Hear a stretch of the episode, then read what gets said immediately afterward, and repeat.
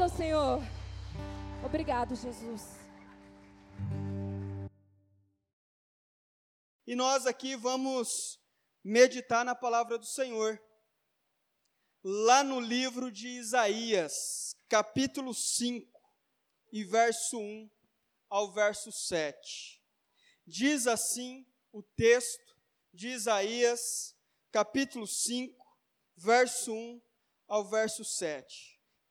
O texto diz assim: Cantarei para o meu amigo o seu cântico a respeito de sua vinha. Meu amigo tinha uma vinha na encosta de uma fértil colina. Ele cavou a terra, tirou as pedras e plantou as melhores videiras. Construiu uma torre de sentinela e também fez um tanque de prensar uvas. Ele esperava que desse uvas boas, mas só deu uvas azedas. Agora, habitantes de Jerusalém e homens de Judá, julguem entre mim e a vinha. Que mais se poderia fazer por ela que eu não tenha feito? Então, por que só produziu uvas azedas quando eu esperava uvas boas? Pois eu lhes digo o que vou fazer com a minha vinha. Derrubarei, deixa eu achar aqui, derrubarei a sua cerca para que ela seja transformada em pasto. Derrubarei o seu muro para que seja pisoteada. Farei dela um terreno baldio, não será podada nem capinada. Espinheiros e ervas daninhas crescerão nela. Também ordenarei às nuvens que não derramem chuva sobre ela.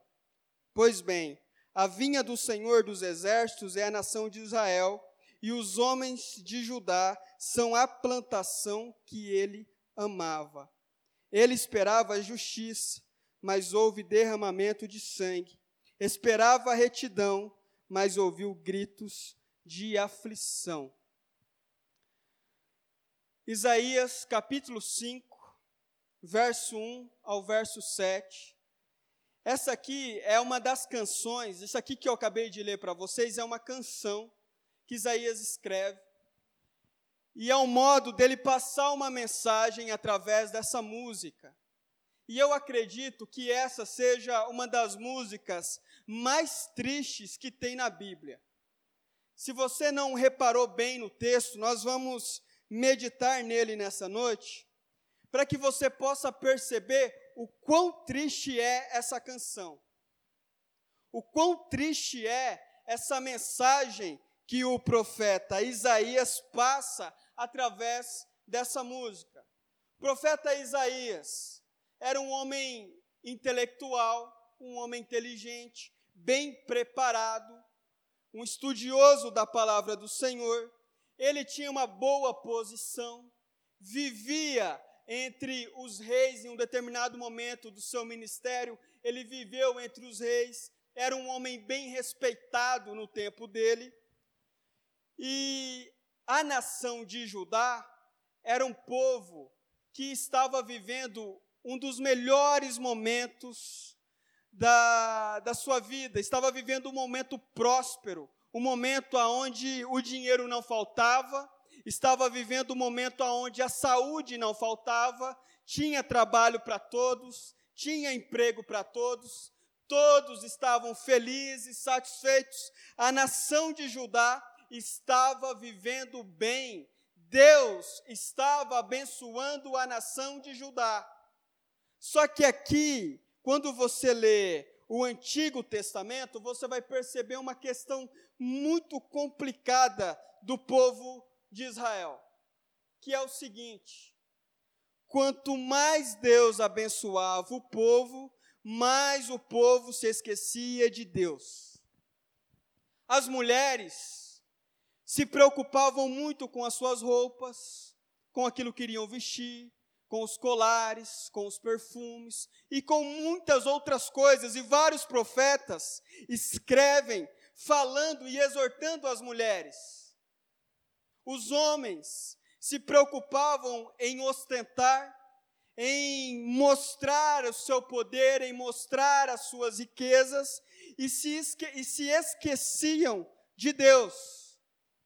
Naquele momento, quando o povo de Judá estava bem, eles começaram a adorar outros deuses, a fazer ídolos e adorar esses ídolos, adorar esses deuses. Então, o profeta Isaías, sendo guiado por Deus, escreve essa canção, que para alguns é uma canção, para outros é uma parábola, mas no fim, nós entendemos que isso é uma profecia de Deus para a nação de Judá. E aqui está a questão e a profundidade desse texto que eu quero que você perceba o que Isaías está dizendo. Ele diz na canção que tinha um homem que plantou uma vinha, que produziu ali toda uma estrutura para uma vinha. Então, lá no verso 2, ele diz assim: Ele cavou a terra, tirou as pedras e plantou as melhores videiras. O que esse homem está fazendo? Ele está investindo, ele está investindo o seu tempo na sua vinha. Então ele faz o quê? Ele cavou a terra, tirou as pedras e plantou as melhores videiras, construiu uma torre de sentinela, ou seja, construiu um muro para que os muros nessa vinha? Para que uma cerca nessa vinha? Para que os animais não fossem lá e, e pisoteassem, comessem, para que as crianças não fossem lá e brincassem e destruíssem tudo. Então existia ali a construção de um muro para que evitasse a destruição dessa vinha. Esse homem está gastando tempo na produção dessa vinha. Presta atenção, irmãos. Presta atenção nisso. Aí o texto, lá, isso aqui é no verso 2, capítulo 5, verso 2. E aí esse homem demonstra que ele tem uma expectativa com essa vinha. Lá no, na parte B do verso 2, ele diz assim: Ele esperava que desse uvas boas. Por quê? Ele suou trabalhando ali. É como alguém que planta uma horta e ele faz aquela horta toda caprichada e prepara tudo, todo o terreno, cerca a horta, faz tudo muito bonito, tudo muito belo, é, para que ele possa colher bo boas coisas daquela horta. Esse homem fez isso, é o que a canção que Isaías está dizendo está tá mostrando para nós. Mas esse homem tem uma expectativa, que é colher uvas boas, mas, mas, só deu uvas azedas. Esse homem suou a camisa, gastou tempo, investiu tempo, trabalhou duro, plantou, fez tudo o que tinha que fazer, regou, mas na hora de produzir o negócio, ele falou: Nossa, não vejo a hora de produzir esse negócio. Por quê? O povo judeu, irmãos, eles eles amavam a produção de vinho, e vinho no Antigo Testamento simboliza a alegria, a festa. Ele estava plantando essa vinha e provavelmente ele já estava pensando no vinho que ele ia produzir, no vinho delicioso, saboroso que ele ia produzir com esse trabalho que ele estava tendo. Então ele estava esperando colher uvas boas, mas o texto diz lá na parte B do verso 2, que só deu uvas azedas. Só existiu uvas azedas. Todo aquele trabalho que ele teve, todo aquele investimento, toda aquela energia que esse homem gastou, na expectativa de colher boas uvas, agora ele se depara só com uvas azedas. Eu imagino ali, talvez, os funcionários dele, ou ele mesmo, experimentando a uva. e percebendo que aquela uva não prestava e jogando fora tudo. Acontece que Isaías está mostrando que esse homem que plantou a vinha é Deus. E essa vinha, essas uvas, é o povo dele. Deus investiu na nação de Judá. Deus gastou tempo com a nação de Judá.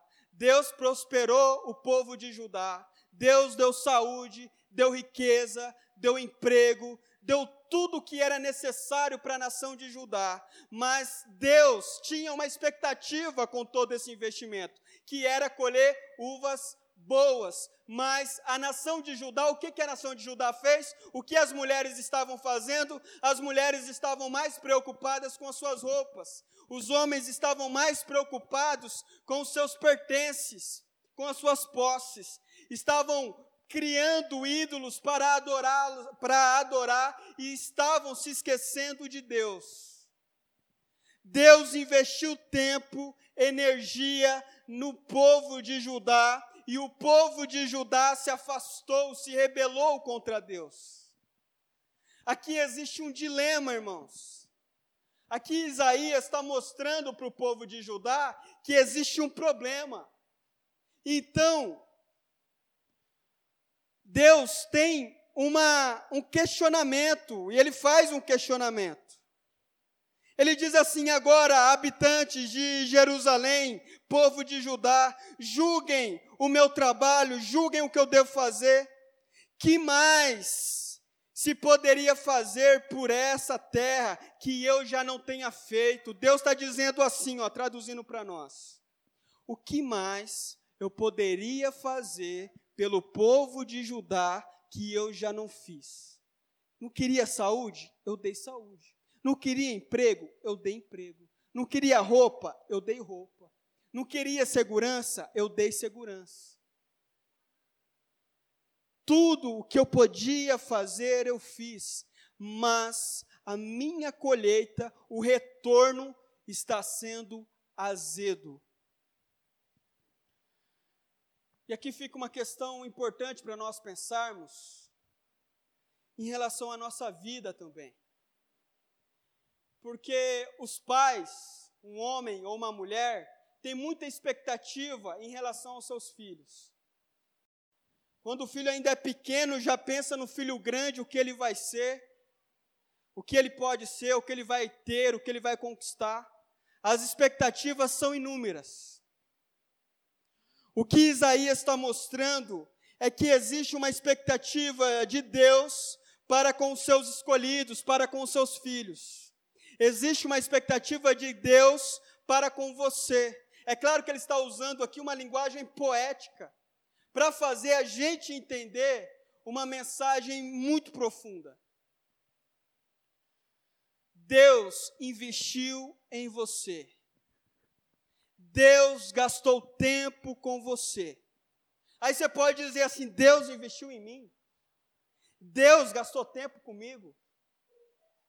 Esses dias atrás eu ouvi um filósofo falando algo é, bem interessante, ele dizendo assim: Olha, eu li, é, eu tenho na na minha biblioteca mais de 50 mil livros, li milhares de livros, trabalhei muito, estudei, fiz mestrado, doutorado e tal, e agora, quando eu escrevo um livro ou quando eu dou uma palestra, as pessoas dizem assim: isso é dom, eu queria esse dom que você tem. E aí, esse filósofo, ele fica muito bravo com alguém que diz que ele tem um dom.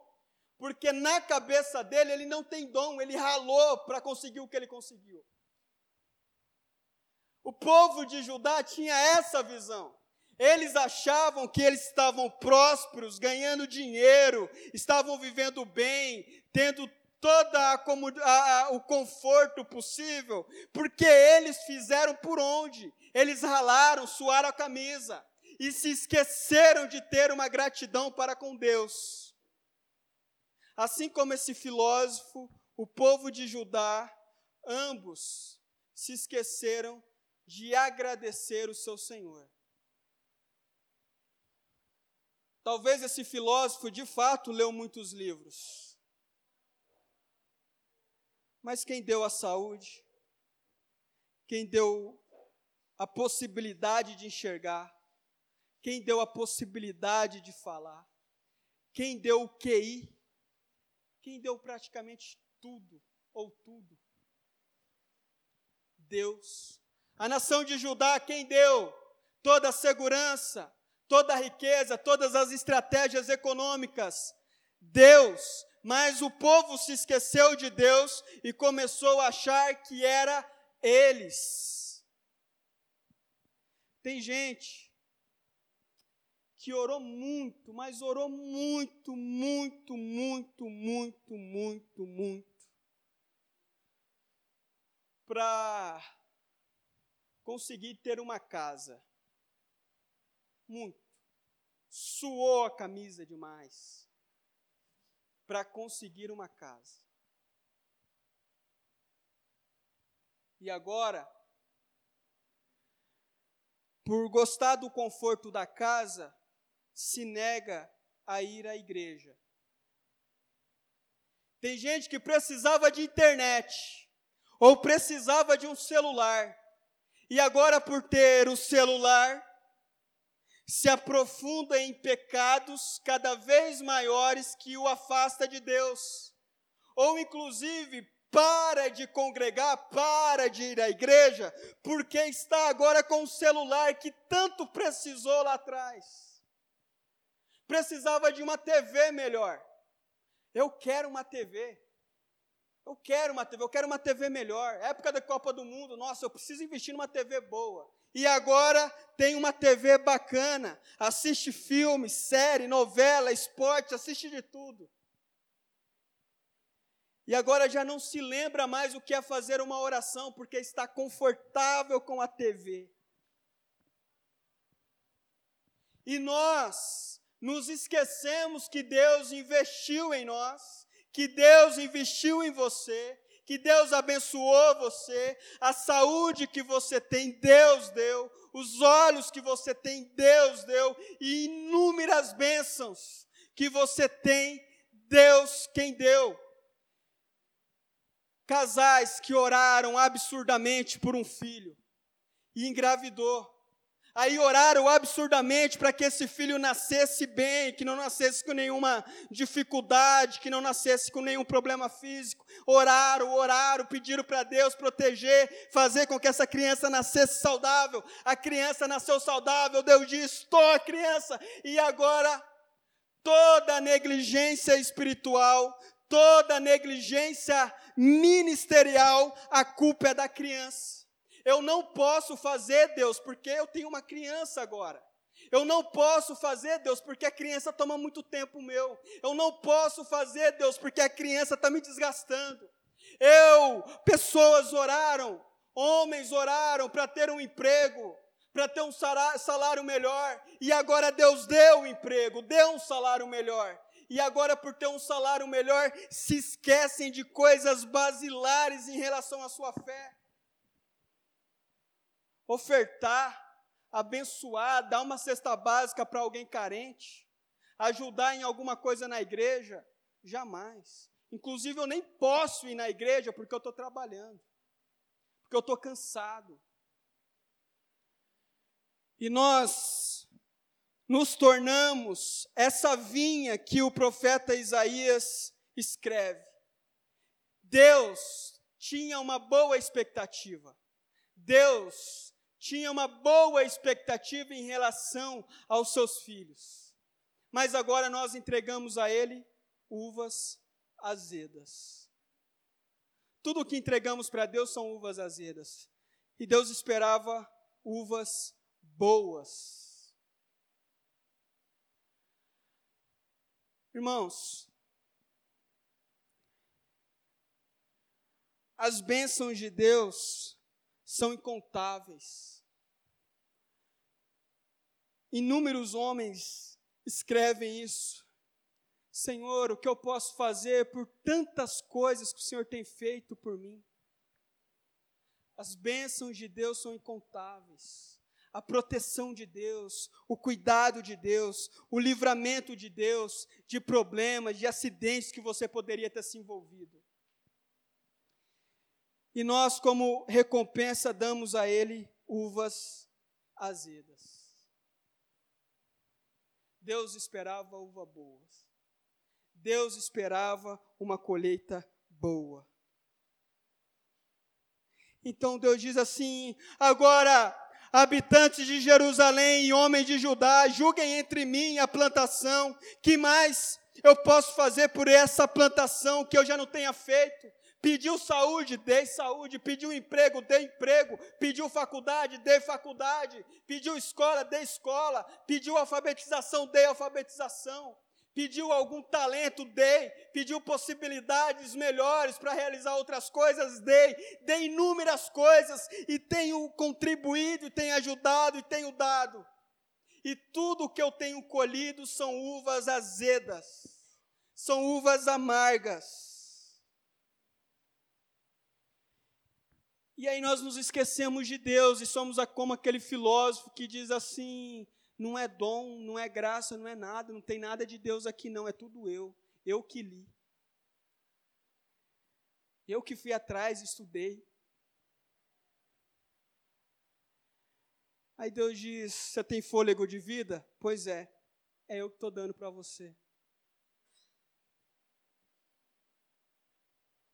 Irmãos, a soberba, a soberba, ela vem dos lugares mais inesperados. Como um povo que era tão abençoado por Deus, nitidamente abençoados por Deus, estavam agora se esquecendo de Deus, estavam agora negligenciando Deus, se afastando de Deus. Alguns pediram por relacionamento, casamento. Deus abençoou, está aqui, está casado.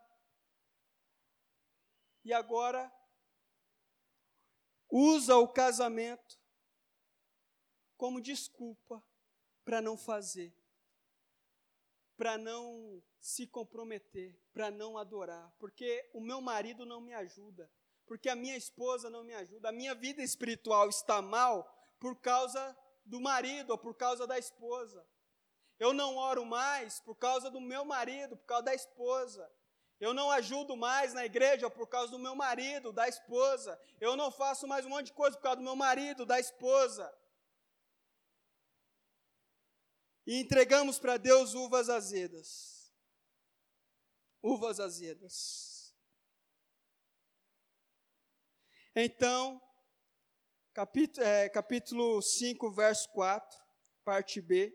Então, porque só produziu uvas azedas, quando eu esperava uvas boas. Deus espera de você uvas boas. Deus espera de você uma boa colheita. Deus espera de você bons frutos. Você está sendo abençoado, você está sendo cuidado por Deus, Deus tem protegido você de inúmeras coisas, Deus tem cuidado de você em inúmeras circunstâncias. Deus espera de você bons frutos.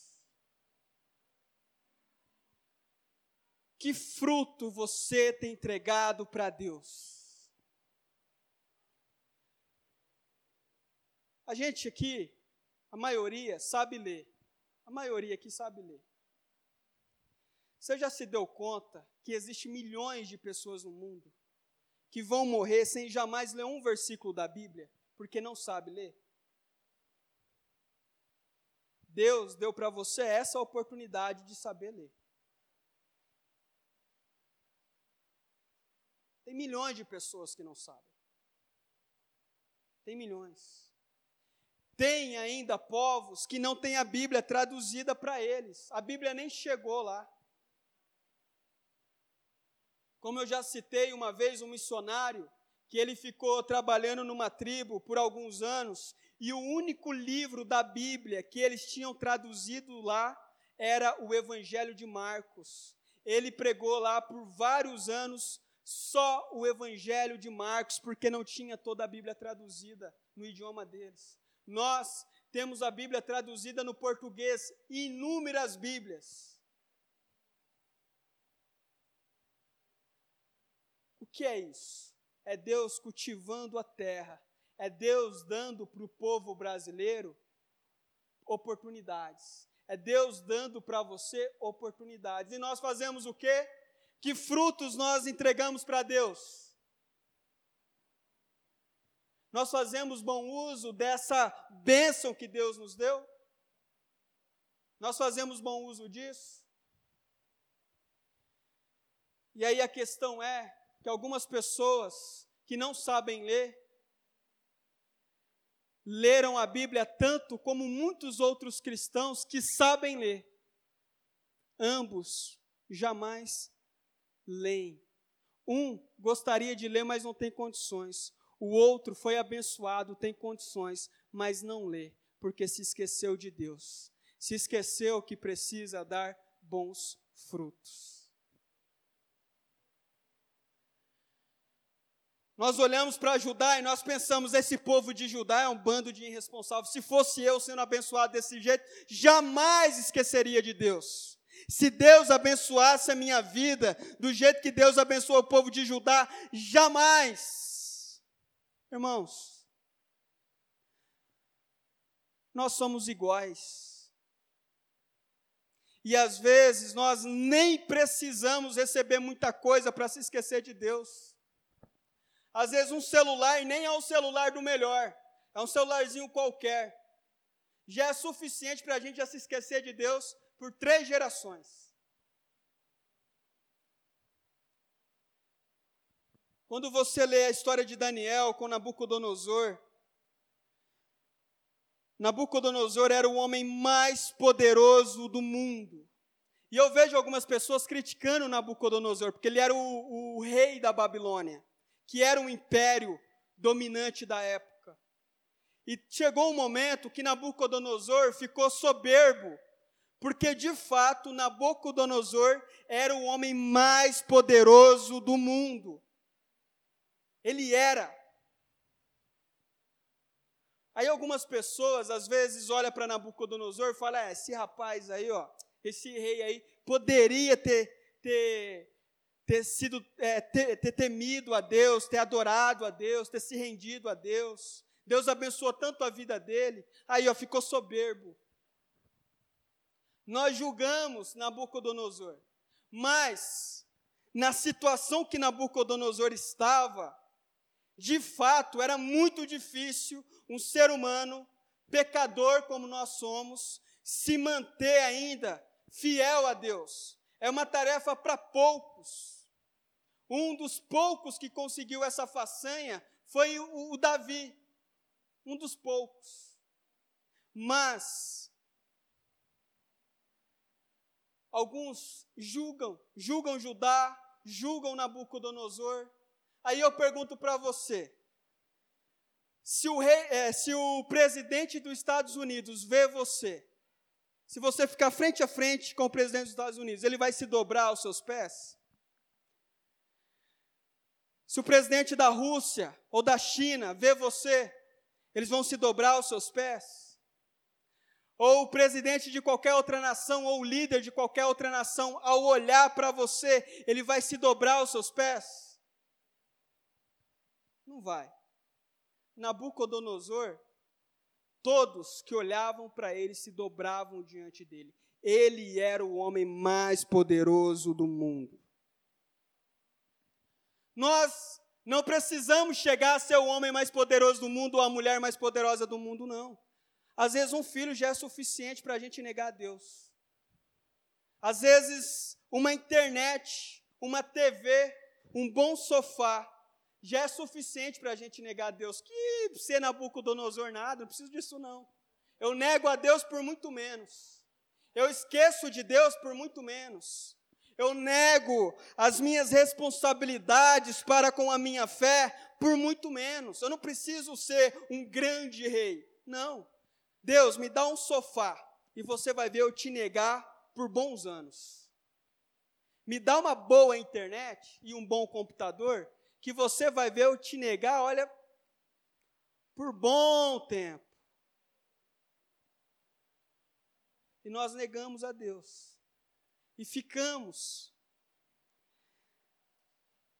dando a Deus aquilo que Ele não espera de nós. Ele espera de você bons frutos. Então o texto continua lá no verso 5. Pois eu lhes digo o que vou fazer com a minha vinha. Agora o Senhor engrossou a voz. Agora Deus engrossou a voz.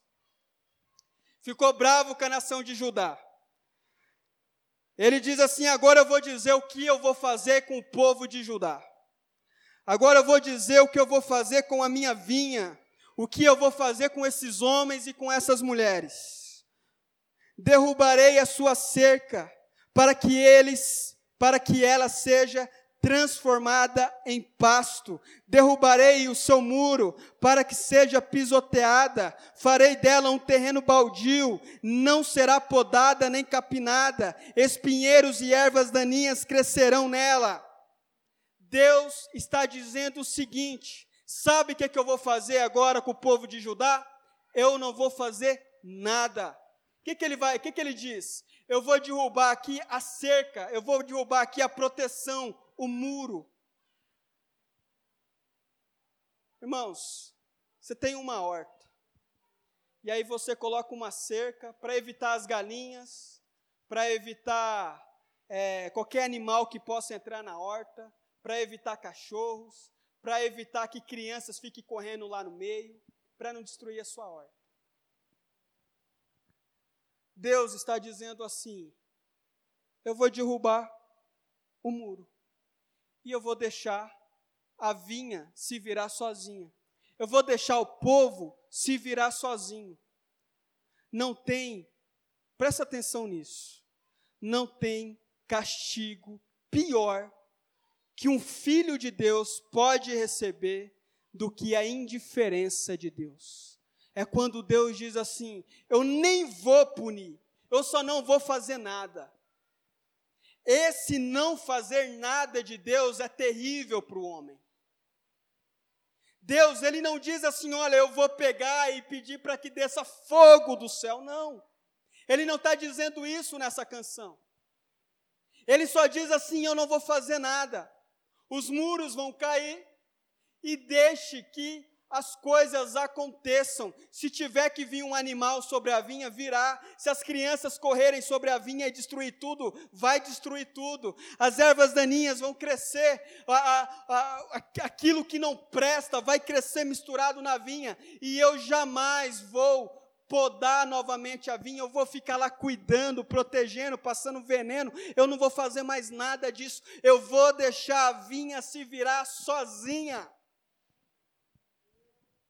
Isso é o pior castigo que eu e você podemos receber de Deus. Isso é o pior castigo que o povo de Judá poderia receber de Deus. É quando Deus diz assim: Eu vou deixar você se virar sozinho. Porque Deus faz, Deus abençoa, mas ainda assim nós reclamamos. Mas ainda assim nós achamos que não está bom que Deus poderia fazer mais. E Deus dá umas centenas de bênçãos, de milagres, de coisas maravilhosas para você, mas tem uma coisa que não está boa.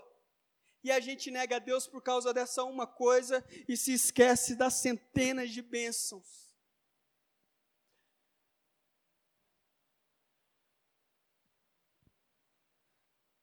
Esse abandono de Deus ele é muito perigoso para o povo de Judá e ele é perigoso para nós. Derrubarei a sua cerca. Você não estava protegida, Judá. Judá estava protegida. Judá estava bem guardadinha ali, Deus estava cuidando de Judá. Era para o povo de Judá fazer o quê, Senhor? Obrigado por estar cuidando do nosso povo. Obrigado por estar cuidando do nosso país. Obrigado. Aí Deus diz assim: Judá, sabe o que, eu vou fazer? Eu vou derrubar os seus muros. Sabe quem veio? O grande império babilônico, Nabucodonosor. E ele veio e destruiu o povo de Judá, destruiu Jerusalém, destruiu o grande templo construído por, pelo rei Salomão, destruiu os muros de Jerusalém, devastou o povo de Jerusalém. O que Deus fez? Ele só tirou os muros. Ele precisou fazer isso para que o povo acordasse. Ele precisou fazer isso para que o povo percebesse que não era porque eles eram bons guerreiros que ninguém mexia com eles. Não era porque eles eram bons estrategistas nas guerras que ninguém dominava eles mais. Porque já estavam se achando excelentes estrategistas, excelentes guerreiros.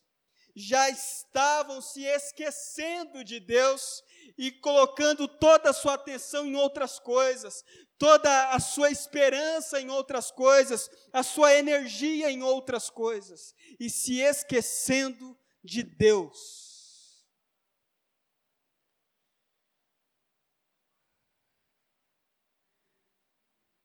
Derrubarei a sua cerca, para que ela seja transformada em pasto, para que a vinha seja transformada em pasto. Derrubarei o seu muro, para que seja pisoteada. Farei dela Jerusalém, a grande Jerusalém, um terreno baldio. Não será podada nem capinada. Espinheiros e ervas daninhas crescerão nela. Também ordenarei as nuvens que não derramem chuva sobre ela. Leia as Lamentações de Jeremias, Antigo Testamento. Tem um livro de Jeremias e depois tem um pequeno livro com alguns capítulos apenas que chama Lamentações de Jeremias, que é o livro que Jeremias escreveu quando esses muros de Judá caíram. E aí o Império Babilônico veio e Jeremias via gente morta em todo lado. Jeremias via gente destruída, crianças mortas, mulheres mortas, os grandes palácios, todos sendo habitados por animais, todos destruídos. E Jeremias escreve as lamentações, mostrando a sua aflição. Isaías, profeta, tinha avisado Isaías tinha dito: olha, preste atenção, preste atenção nos frutos que vocês têm dado para Deus, preste atenção naquilo que vocês têm oferecido para Deus. O profeta Isaías escreve essa canção da vinha no capítulo 5 como uma profecia para o povo, mas o povo não ouviu.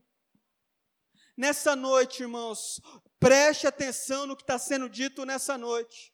Deus está dando essa palavra para você. Isaías capítulo 5, verso 1 ao 7, para que você preste atenção nos frutos que você tem entregado a Deus. Preste atenção.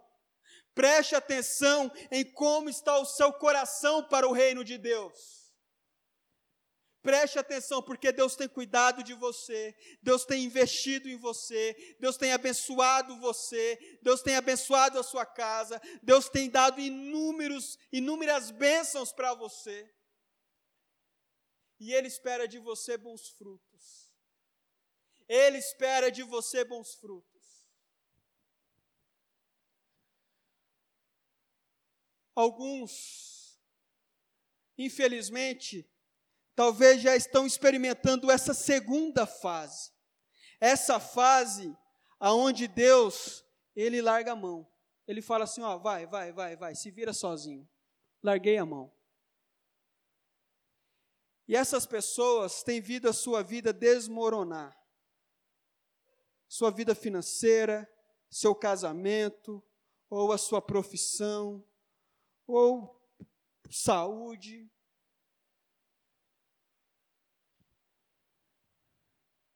que a gente não venha esperar Deus fazer esse movimento para acordar.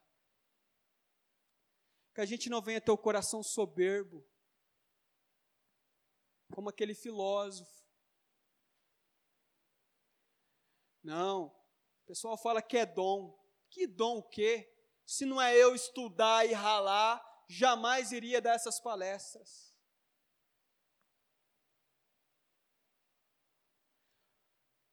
O rei Davi, na sua época, o homem também mais poderoso do mundo, escreve o seguinte: ele diz assim em uma das suas orações: Senhor, quem sou eu para que o Senhor olhasse para mim? Quem sou eu para que o Senhor me abençoasse tanto? Quem sou eu para que o Senhor cuidasse de mim? Olha a diferença de postura. Davi era um excelente músico. Davi era um dos guerreiros mais capazes da época dele. Ele ia para as guerras quando ele era jovem, e, e, e os relatos de 1 e 2 Samuel, principalmente 1 Samuel, mostra que Davi era um excelente guerreiro. Como rei, foi um excelente rei.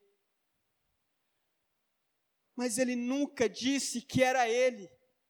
Ele nunca disse assim: olha, se não é eu estudar música, se não é eu me preparar para as guerras, treinar, se não é eu me preparar para ser um rei. Que dom! Deus não tem nada a ver com isso, fui eu que me preparei, fui eu que fui atrás. Davi nunca disse isso. Davi sempre teve um coração grato, dizendo: Senhor, se não fosse o Senhor me abençoar, se não fosse o Senhor me ajudar, se não fosse o Senhor me proteger, se não fosse o Senhor levantar muros à minha volta, eu teria caído, eu teria sido destruído. Porque se você conhece a história de Davi, principalmente em 1 Samuel, você vai ver que Davi passou quase 10 anos da vida dele fugindo de um outro rei chamado Saul. Quem protegeu Davi? é esses muros que Deus levanta na sua vinha. Eu e você somos vinha de Deus. Eu e você somos plantações de Deus. Eu e você somos investimentos de Deus. Deus levantou esses muros ao nosso redor para nos proteger, para nos guardar. E Ele espera de mim e Ele espera de você bons frutos. Diga assim comigo: Eu sei que Deus espera de mim bons frutos. É o que Isaías está dizendo com essa canção. Infelizmente, o texto aqui não termina feliz, porque nós sabemos que Judá não ouviu o conselho de Isaías. Judá menosprezou Isaías estava falando, Judá falou: Ah, meu, que papo chato, Isaías, pelo amor de Deus, para de falar isso, que assunto sem graça. O povo aqui, todo mundo se divertindo, todo mundo se alegrando, todo mundo preocupado aqui com as nossas coisas, com os nossos sonhos, e aí você vem falar de vinha, de destruição. Isaías, para com isso, Isaías. O povo de Judá estava voltado para eles mesmos, estavam confiantes neles mesmos. Infelizmente, a história de Judá não terminou feliz.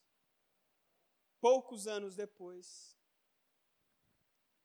Nabucodonosor, com o império da Babilônia, destrói aquele povo.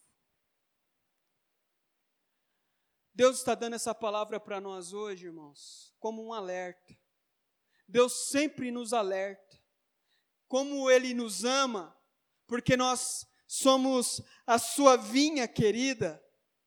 Ele diz: Meu amigo tinha uma vinha na encosta de uma fértil colina. Ele cavou a terra tirou as pedras e plantou as melhores videiras, construiu uma torre de sentinela, um muro para proteger e também fez um tanque de prensar uva. Ele esperava que desse uvas boas. Deus fez um bom investimento em você.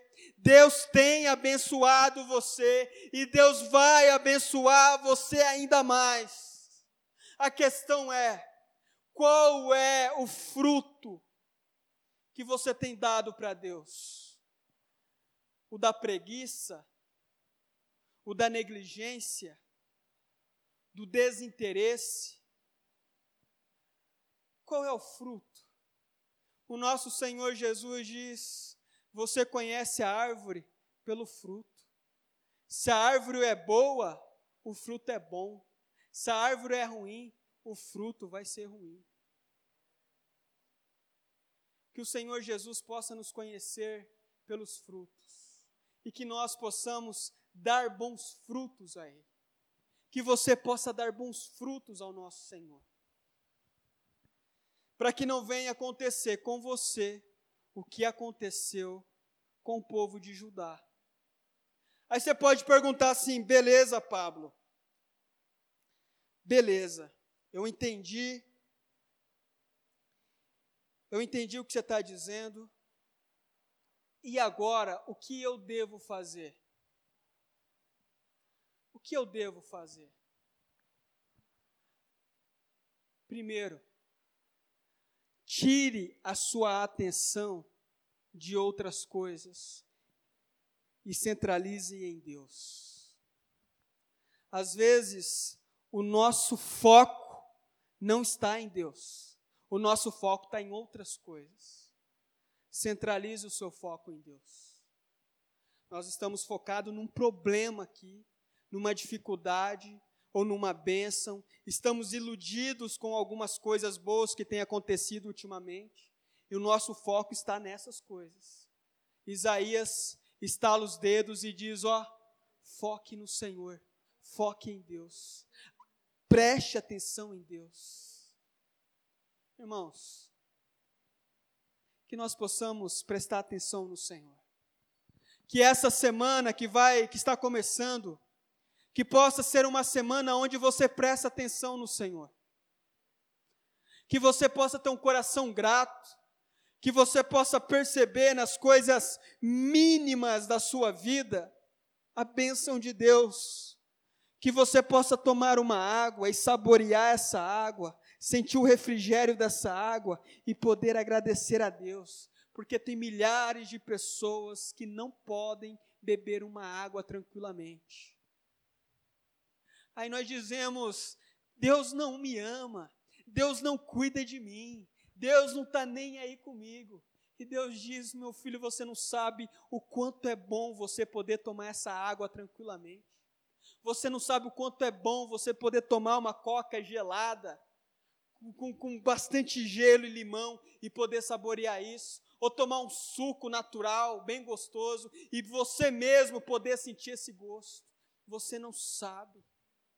E aí nós começamos a perceber inúmeros detalhes ao nosso redor de coisas que Deus faz para nós e que nós não damos a mínima, mas são investimentos de Deus em nós. É Deus cuidando da sua vinha, é Deus guardando a sua vinha, é Deus investindo na sua vinha, para que a gente possa entregar uvas saudáveis.